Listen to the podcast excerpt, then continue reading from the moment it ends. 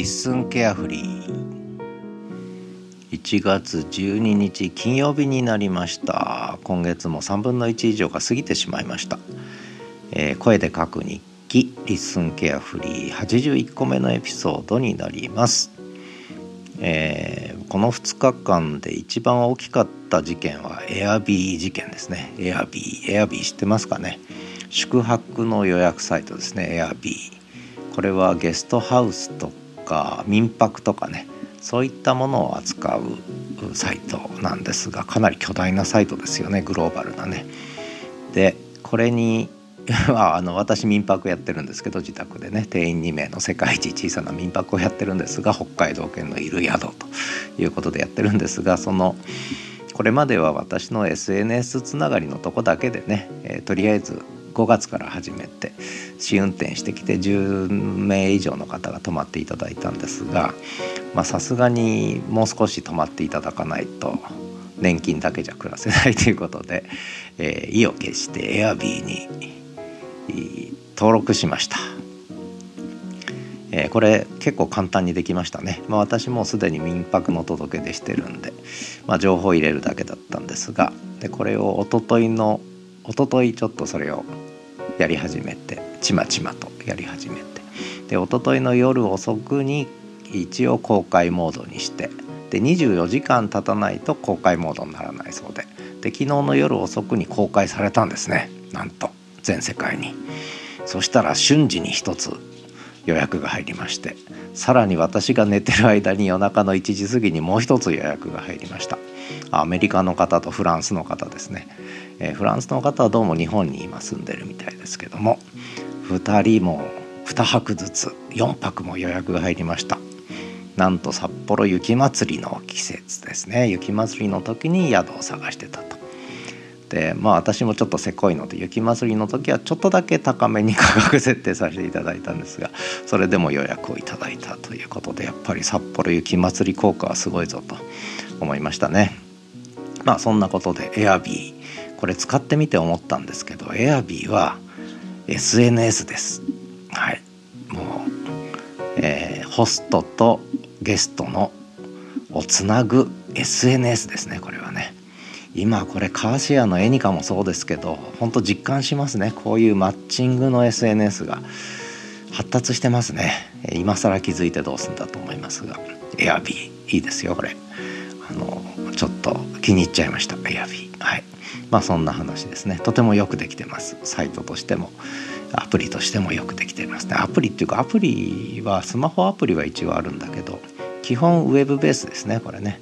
ウェブベースでやれるということでこれいいですね Airb ね。はい。ということで Airb に感動した、えー、このなんだろう昨日の夜からねちょっと感動してます。はい。まあまさかね1ヶ月ぐらいは予約入んないだろうと思ってた。も瞬時に来ましたからね。2件も。まあいいや。くどいですね。ということで、まあ、そんな一声もさせていただきました。それからあともう一個はちょっとこだわってるのがその声でブログを書くって話もあるんですが声でスレッズを立てるね、えー、声の糸。これを気まぐれライブで喋ってるうちにそういう話になっちゃいました。スレッズで音声入力やってみたらこれが意外と面白いと。でスレッズはもう音声入力でやるのがスレッズだというふうに私の中ではもう決まったのでえー、これを声の糸ね声のスレッズ声で書くスレッズっていうことをちょっとやり始めたのが昨日一昨日から。楽しいですねこれはね。とてもねリアクションが全くないですけど。あのリアクションないけど楽しいですね。とてもね。何が楽しいかっていうと喋ったのがもうすぐ文字になってしかもあんまり直さなくていいというね。これいいですね。いいです。あの打つ手間が省ける。とてもいいですね。あのまあこれもうすでに一声で喋っちゃったんですけどいや一声じゃない。初めもで喋っちゃったんですけどそのまあ聞いてない方もいると思うんで喋るとあの結局例えば犬のお散歩中にねツイートしようと思ったら結構手も手袋を脱いで寒いじゃないですか。でしかもこう文字で打ってると時間かかるじゃないですか。これがスマホを取り出してもちろん手は冷たいんだけども喋ればいいんですね。そうするともう喋った瞬時のうちに文字になる。で2箇所ぐらい修正したらもうアップできるっていう。78行のツイートがねこれは使わない手はないなと思いましたね。もうやったら楽しくてしょうがない。つぶやきまくってますけどね。リアクションがない。スレッズ。よかったらこれリンク貼っとこうかな。スレッズよかったらフォローしてください。絡んでください。あのね。でスレッズのいいところはやっぱりこうインスタと紐づいてるってねことなんですがなのでこれをインスタのストーリーズにも展開するということを今ちょっと始めました。やっぱりスレッズ見てなかったりするんでインスタストーリーズは見てるんでここにも展開するっていうことでインスタストーリーズの話ということでちょっと書かせていただきました。これも初めもにちょっと、えー、書いたんですけどで今ちょっとこ面白いのがその声。音声入力がつなぐブログスレッズインスタ。ね。えー、でそれをいかに SNS, SNS 連携して展開するかっていうのがとても楽しくて。でもう入力は音声入力。で音声入力したものを文字にしたりいろんな形にして SNS にうまく連携して配信するというねことを実験してます。もう実験ですねこれ。まあ見てる方はいい迷惑かもしれないですがもう全て実験ですね、えー、いろんな可能性を試してみたい。でそうすると例えば今あのポッドキャストとかもそうだけどツイッターのリンクは貼ってあるからそこにリンク飛ばすのはやりやすかったりするんですね。ブログもそうですけどただインスタとかスレッズにはまだ飛ばす機能を持ってるのは少ないんですけどこれは絶対にツイッター飛ばすよりも、えー、インスタとスレッズに飛ばせるようにしてほしいですね。で Facebook 経由でインスタには飛ばせるんですけどもやっぱりインスタスレッズ特にスレッズですね、えー、もうツイッターはいいからあのもう1年以内になくなるので 本当かな？分かんないけどスレッズですこれから。音声入力のスレッズがこれからブームになるということで、えー、ぜひスレッズ連携してほしいな。インスタ連携もしてほしいな。ストーリーズにピッと上げれるようにしたいな。これやっぱり Facebook 経由しないとダメなのかな？なんてことをちょっと考えてる今日この頃です。でそんな中、えー、ちょっと1ヶ月以上放置していた LISTEN プライベート LISTEN ですね、え、1ヶ月以上放置していたプライベート LISTEN を昨日久しぶりに「Listen to Dream」ね夢夢に聞けというのを挙げさせていただきました。その前の回が「嘘に聞け」ね、えー、人間は嘘と本当をどう見分けるか。犬も嘘と本当を見分けるんだけどこれは一体どうやって見分けているんだろうっていうね、えー、今日はお留守番だよって言った時にそれが本当か嘘かうちのワンコは分かるわけですけどもなんで本当の時と嘘の時が分かるのかってね同じ言葉なのにっていうねそんな話。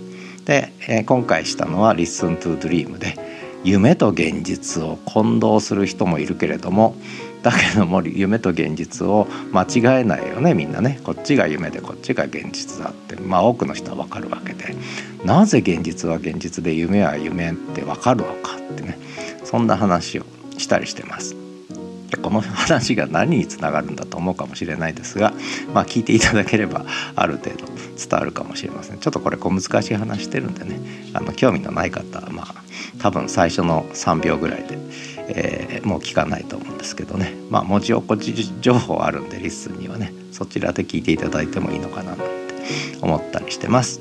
それから琴の葉プラスということで琴の葉を夕刊で毎日5時30分に、えー、1月2日から出し始めましてもう1分以内の、えー、更新情報なんですが淡々とねこれはもうずっと出していくつもりなんですが1のつく日ですね。1日11日21日は琴の葉プラスということで一応10日分をまとめてリンク貼ってというふうに琴の葉プラスを見れば大体、えー、全体がわかるっていうねリンクに飛べるっていうふうにちょっとしてみました。えー、まあそんなことかな。あとは何かあったかな。それぐらいですね。なので今ちょっと音声入力メインででそこで文字起こしされたものをいかに展開するか。でそれを LISTEN とスレッズと。そして他の SNS とこうどう連携するかっていうねブログ含めてね、えー、で Facebook、Twitter も拡散用にしか使えない。使いようがない。ただスレッズはなんとかコミュニケーションツールにしたいですね。音声音声と文字のコミュニケーションツール。そういう意味ではスレッズってのはリスンとやってること似てるような気がしてるんで。そういう意味では皆さんそのね、えー、声の糸使ってみてはどうでしょう多分ポッドキャストやってる方とかもそうですしリスンやってる方もそうですけどスレッズを声で入力して配信した人ってまだ少ないんじゃないかな。でこれはでもやった方がいいと思いますね面白いですね。えー、今リスンでそのやってるようなことがスレッズでもできるそんな感じかなと思ってます。短いつぶやき。30秒しかつぶやけないですけどね。まあそういうやつもあったりします。はい。えー、一郎君が起きてきて構ってくれと「お前何やってんだ」という東一郎の話今日してないね。えー、一郎くんの YouTube の「ザ・東一郎散歩」を続々更新中でこれ YouTube の再生リストのリンク貼っておきましたので、えー、東一郎君の名前の由来当てクイズまだまだ受付中ですので、えー、よろしければ「キリンの木ポッドキャスト」聞いてみてくださいということでではまた。